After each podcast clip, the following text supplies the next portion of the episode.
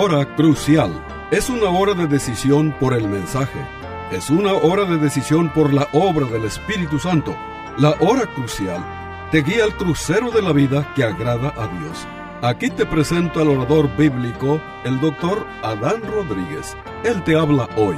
Y al fin de esta audición, si tú quieres, llámale al teléfono 956-289-3340. Repito, 956-289-3340. Disfruta la música y aquí te presento al orador bíblico, el doctor Adán Rodríguez.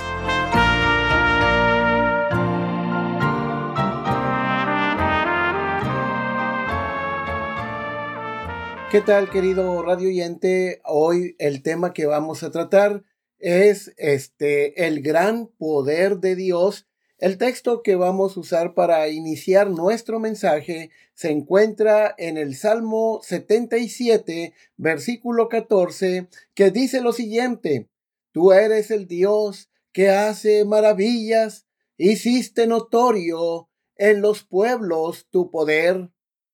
Estimado oyente, ¿por qué la gran mayoría de las personas creen que Dios es poderoso para hacer milagros? Bueno, yo creo que es porque a pesar del declive moral de nuestra cultura occidental, a pesar de los avances de la tecnología, todas las personas todavía enferman, eh, todavía enfrentan situaciones desesperadas. Por ejemplo, tenemos el caso de las guerras. Las guerras son una realidad. Lo estamos viendo hoy en Rusia versus Ucrania. Las economías se quebrantan. Los médicos aún dan diagnósticos graves y como resultado la gente aún anhela un Dios que es más grande que todos estos problemas que enfrentan. En resumen, estimado oyente, todos queremos a alguien que nos ayude cuando estamos en problemas. Necesitamos a alguien que esté por encima de la adversidad y ese alguien es el Dios de la Biblia, el Dios soberano, el Dios todopoderoso. Sabemos que desde Génesis hasta Apocalipsis, las sagradas escrituras relatan milagro tras milagro comenzando con la creación del universo y terminando con la promesa de Dios de crear cielos nuevos y tierra nueva. Nuestro bondadoso Dios es un Dios que obra milagros. ¿No es así, estimado oyente? Bueno, esta mañana quiero que veamos por lo menos dos textos bíblicos que nos recuerdan dos maneras en que el poder de Dios se manifiesta en nuestras vidas. El primer texto lo encontramos en el libro de, del profeta Zacarías, en el capítulo 4, versículos 6 y 7. Y el segundo texto que hoy vamos también a meditar es primera a los Corintios, capítulo 1, versículo 18 y luego versículo 26 al 29. Entonces, querido oyente, para ver la, las maneras en que Dios muestra su gran poder, empecemos con nuestro primer texto, Zacarías capítulo 4, versículo 6 y versículo 7, que dice lo siguiente. Dice, entonces respondió y me habló diciendo, esta es palabra de Jehová a Zorobabel, que dice, no con ejército, ni con fuerza, sino con mi espíritu, ha dicho Jehová de los ejércitos. ¿Quién eres tú, oh gran monte, delante de Zorobabel? ¿Será reducido a llanura? Él sacará la primera piedra con aclamaciones de gracia, gracia a ella. Estimado oyente, este texto nos enseña que una forma en que el Dios de la Biblia muestra su gran poder es cuando Él hace que las cosas grandes se hagan pequeñas. En otras palabras, hay momentos en nuestras vidas cuando enfrentamos problemas o tareas imposibles de resolver por nosotros mismos. Cosas que en un sentido muy real son como montañas para nosotros, que bloquean nuestro camino. Y las sagradas escrituras y nuestra experiencia basada en la palabra de Dios nos enseñan que cuando uno le pide a Dios su ayuda, Dios hace que estos montes, es decir, estas cosas grandes, se hagan pequeñas, tal como Él promete hacer aquí para Zorobabel. Ahora, este texto particular de Zacarías, estimado oyente, fue escrito durante un periodo de la historia de Israel donde Dios usó a este profeta para enseñarle a su pueblo esta gran verdad. Para entender estos versos es necesario conocer un poco del contexto histórico de este pasaje. El profeta Zacarías escribió su libro alrededor del año 520 antes de Cristo. El profeta Zacarías sirvió a Dios durante los años en que los judíos acababan de regresar del cautiverio babilónico. Tan pronto como regresaron los judíos a Jerusalén, se dieron cuenta de que Dios les estaba guiando a reconstruir el templo que había sido destruido precisamente por Nabucodonosor. El templo de Dios estaba en ruinas el pueblo del exilio fueron movidos a hacer eh, esto para que pudieran adorar a Dios, fueron movidos a reconstruir el templo y al principio el entusiasmo de parte del pueblo para esta tarea grande era eh, un entusiasmo superlativo. Al, al principio la gente rápidamente puso los cimientos del nuevo templo pero poco a poco la reconstrucción se fue haciendo lentamente hasta detenerse. Esto sucedió por dos razones. En primer lugar, los samaritanos se opusieron a este proyecto de construcción y su objetivo en la vida fue desanimar a la gente a participar. En segundo lugar, muchos obreros dejaron de trabajar en la casa de Dios para poder arreglar sus propias casas. Como resultado de estos factores, toda la construcción del templo se detuvo. Y con el paso de los años, el templo se convirtió en un testimonio de, de la falta de celo para Dios de parte del pueblo. Ahora tenemos nosotros a Zorobabel. Él era el gobernador de la pequeña colonia judía que habían regresado del exilio, del exilio babilónico. Y Zorobabel oró por la ayuda de Dios para poder reanudar la construcción del templo. Los versículos 6 y 7 de Zacarías 4 Ahí encontramos palabras de aliento y consuelo para este gobernador Zorobabel. Continuar con la reconstrucción del templo era una tarea muy grande, este como del tamaño de una montaña. Era casi imposible, siendo que contaba con recursos limitados para esta obra y había muchos obstáculos para vencer. Estaba luchando contra el letargo, la pequeñez de la visión de los judíos y la falta de fe dentro de Israel.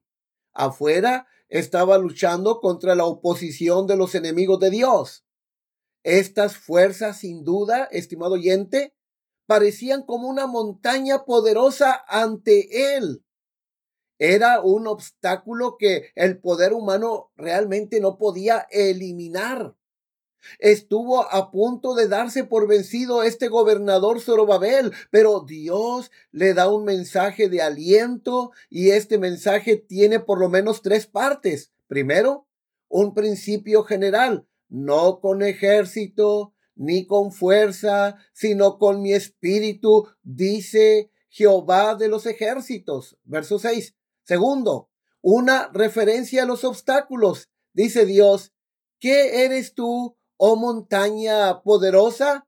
Delante de Zorobabel serás terreno llano. Este, luego dice, ah, secará la piedra angular a gritos de Dios lo bendiga, Dios lo bendiga. Tercero, una promesa de que Zorobabel completará la construcción del templo. Las manos de Zorobabel este, echaron los cimientos de este templo. Sus manos también lo completarían. Entonces sabréis que Jehová de los ejércitos me ha enviado a vosotros. Estimado oyente, Dios le instó a Zorobabel a ser fuerte.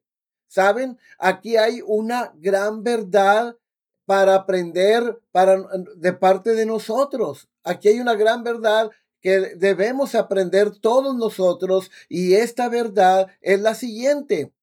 Las oportunidades para que Dios trabaje se disfrazan a menudo de tareas imposibles. Dejen, repito, miren, aquí está una verdad para aprender. Las oportunidades para que Dios trabaje se disfrazan a menudo de tareas imposibles. Y Zorobabel, el gobernador, era una persona espiritualmente madura y no se dio por vencido. Continuó humildemente pidiendo la ayuda de Dios y Dios vino en su ayuda. Dios le dijo, no te preocupes, Zorobabel, el templo será reconstruido. Esta tarea imposible para ti será cumplida, pero no será completada por la fuerza o por tu fuerza o tu poder, sino será completada por el poder de mi espíritu. Es lo que Dios le dice. Dios le estaba diciendo a Zorobabel que esta cosa que parecía una tarea demasiado difícil para él, para Dios no era nada difícil. Y sabes, Creo que Dios hizo que estas palabras fueran escritas y preservadas a través de los siglos, porque este mensaje no era solo para Zorobabel, sino también para ti, estimado oyente, también para mí, para nosotros, el pueblo de Dios de esta generación. Dios nos está diciendo que no debemos preocuparnos por las montañas que enfrentamos en la vida, porque el mismo poder para mover montañas que estaba disponible para Zorobabel hace miles de años está disponible para nosotros también. Así que debemos confiar en Él y descansar en su poder y no en nosotros. Estimado oyente, esta es una forma en que Dios actúa milagrosamente en nuestro mundo caído para ayudarnos. Convierte la aparente derrota en una asombrosa victoria. Él hace posible lo imposible. Él hace que las cosas grandes sean pequeñas. El registro bíblico declara una y otra vez que Dios hizo esto. Por ejemplo, convirtió el mar rojo en un camino seco para que el pueblo de Israel pudiera cruzarlo con seguridad. Y luego permitió que las aguas regresaran para destruir los carros del ejército egipcio. Años después, hizo llover pan y carne para que el pueblo no pasara hambre. Dios una vez detuvo el sol para que el ejército de Israel pudiera obtener una victoria militar decisiva. Dios derribó los muros de Jericó con su gran poder y luego, cuando su Hijo vino a la tierra como Dios en la carne, sanó a los enfermos, dio vista a los ciegos, resucitó a los muertos y quitó la montaña más grande de todas cuando a través de su muerte y resurrección abrió un camino para que los pecados de toda la humanidad sean perdonados. Dios, estimado oyente, hace pequeñas las cosas grandes. Como dijo nuestro Señor Jesucristo en Mateo 19, 26, para los hombres es imposible, pero para Dios todo es posible. Ahora, estimado oyente, ¿qué pasa con tu vida? ¿A qué montaña te enfrentas en este día? ¿Cuáles son las cosas que te parecen imposibles que se resuelvan este día? ¿Es una enfermedad? ¿Son problemas financieros o problemas insuperables en tu trabajo? ¿Es un dolor que no puedes soportar más? ¿Será tu matrimonio o tu familia que se están desmoronando? ¿Luchas con la ansiedad o la depresión tanto que no crees que puedas aguantar un día más? Bueno, estimado oyente, entonces escucha esto. Con Dios nada es imposible. Puede abrir camino cuando no hay camino. Dios puede tomar las cosas grandes en tu vida que tú no puedes resolver y hacerlas pequeñas como le dijo a, Jeremías en Jeremías 32, 27. He aquí que yo soy Jehová, Dios de toda carne. ¿Habrá algo que sea difícil para mí? Pero, ¿sabes una cosa, estimado oyente? Que este no es el único tipo de milagro que Dios hace. Porque no solo Él hace pequeñas las cosas grandes, Vamos a ver en el siguiente texto de Primera los Corintios, capítulo 1, versículo 18 y luego versículo 26 al 29, que este Dios maravilloso, ¿sí? Él hace las cosas chicas, las hace grandes. Mira lo que dice eh, Primera los Corintios, capítulo 1, verso 18, dice, Ah, porque la palabra de la cruz es locura a los que se pierden, pero a los que se salvan, esto es, a nosotros, es poder de Dios. Verso 26, pues mirad, hermanos, vuestra vocación, que no sois muchos sabios según la carne, ni muchos poderosos, ni muchos nobles, sino que, verso 27, sino que lo necio del mundo escogió Dios para avergonzar a los sabios y lo débil del mundo escogió Dios para avergonzar a lo fuerte y lo vil del mundo y lo menospreciado escogió Dios y lo que no es para deshacer lo que es a fin de que nadie se jacte en su presencia. Estimado oyente, el apóstol Pablo nos dice que Dios también hace grandes las cosas pequeñas o las cosas que para nosotros son insignificantes. Miren, Dios escogió a un matrimonio de ancianos, Abraham y Sara.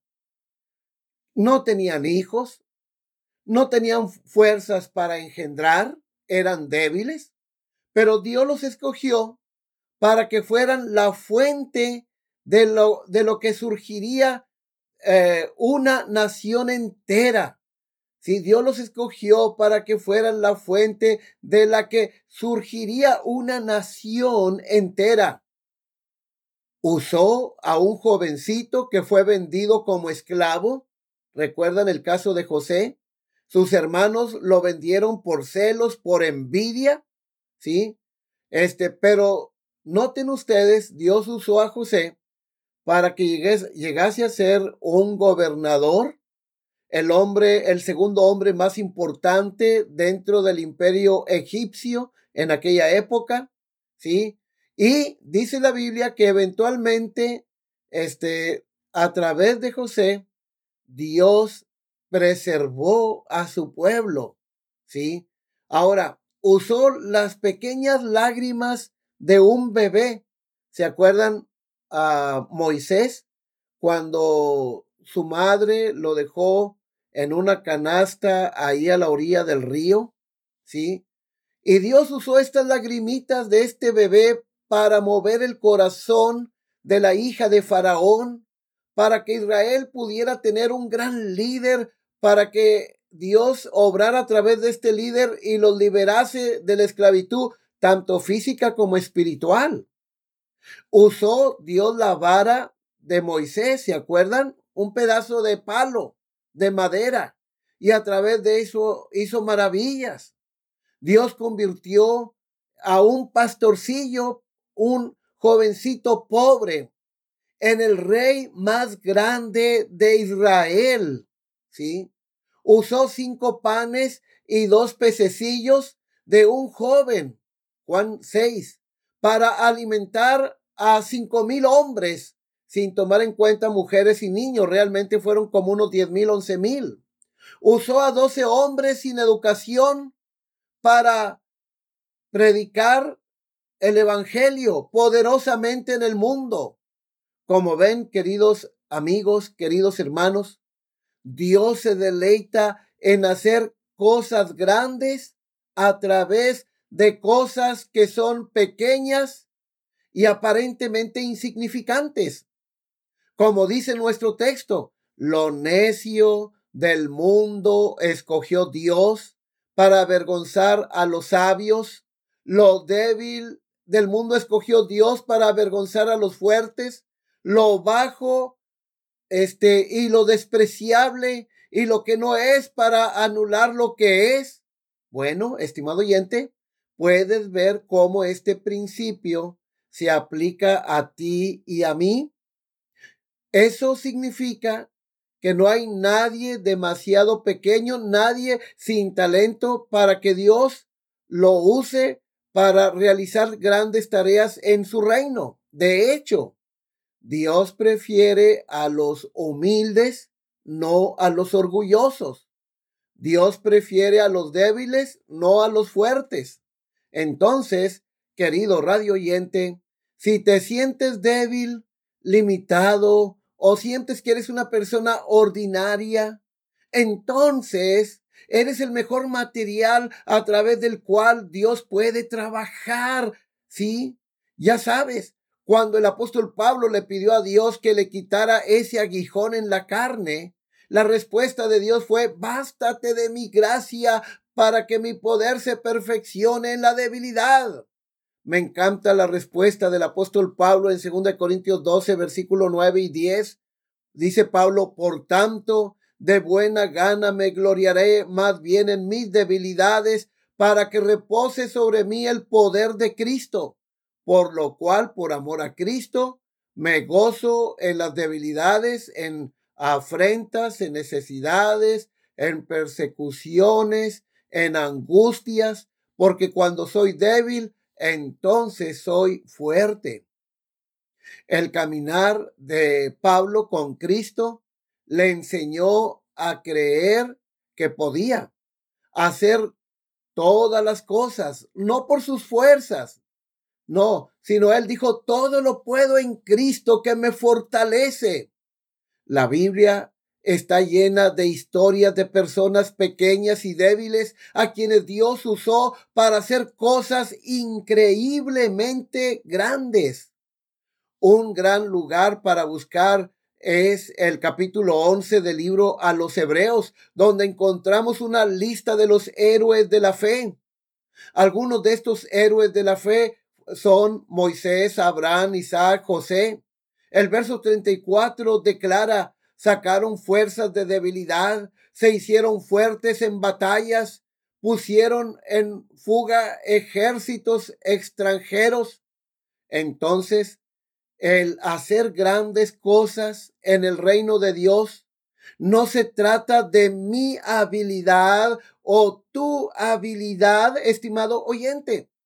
Se trata realmente de mi debilidad, de tu debilidad de nuestra pequeñez. Se cuenta que hace algunos años atrás, una escuela dominical en Filadelfia estaba tan abarrotada que una niña fue rechazada. ¿Puedes creerlo, estimado oyente? Bueno, desde ese día, esta niña comenzó a ahorrar sus centavos para ayudar a la iglesia a construir una escuela dominical ah, con más espacio. Pero dos años después de, del día en que esta niña fue rechazada de la escuela dominical, eh, murió repentinamente.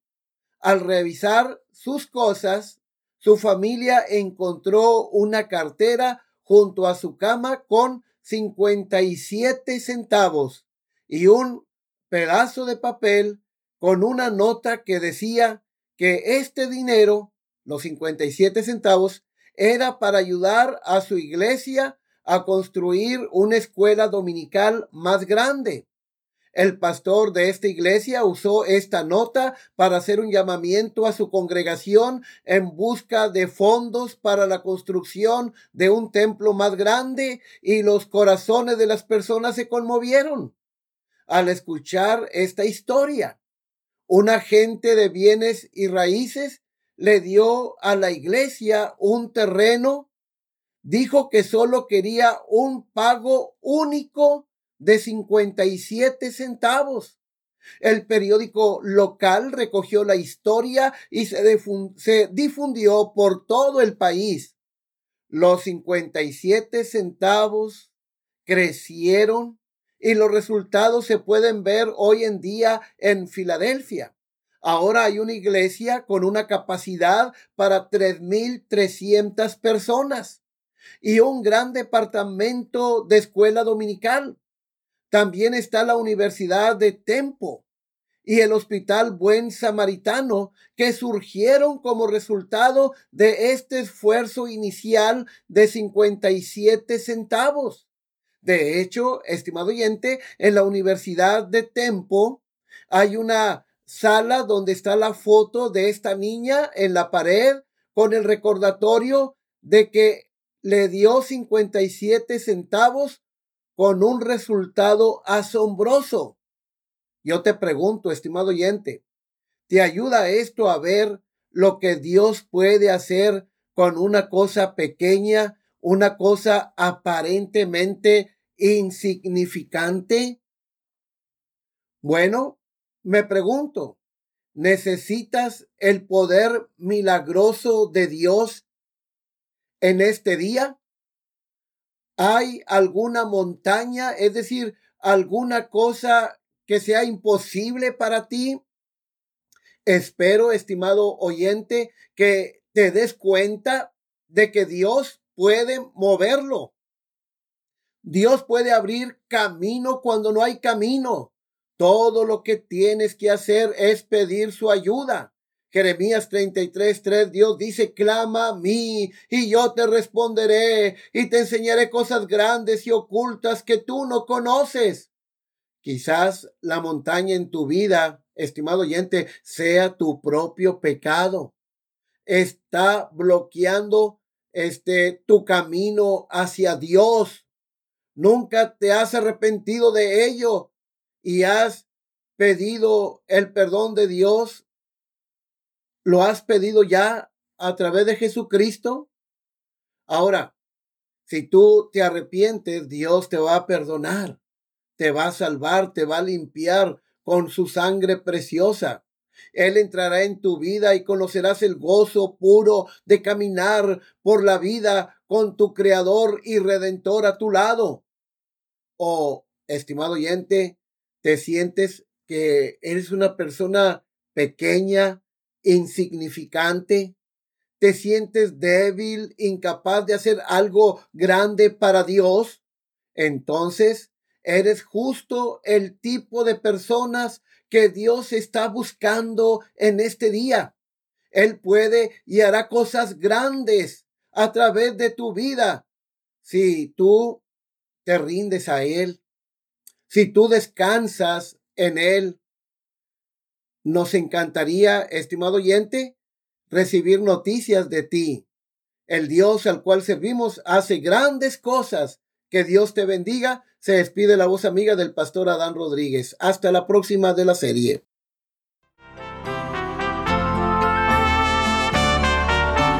Este fue su programa La Hora Crucial.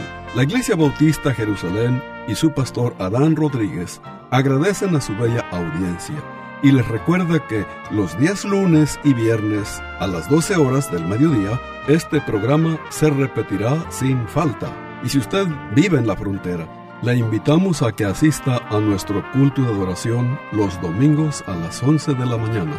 El santuario del templo Jerusalén se encuentra en la calle Cafri, a una cuadra de la biblioteca de la ciudad de Far, Texas. Llame al doctor Adán Rodríguez y con gusto le informará. Teléfono 956-289-3340. O si usted prefiere escribir, hágalo. La hora crucial, PO Box 774, Far, Texas 78577. Repito, la Hora Crucial, PO Box 774, FAR, Texas 78577.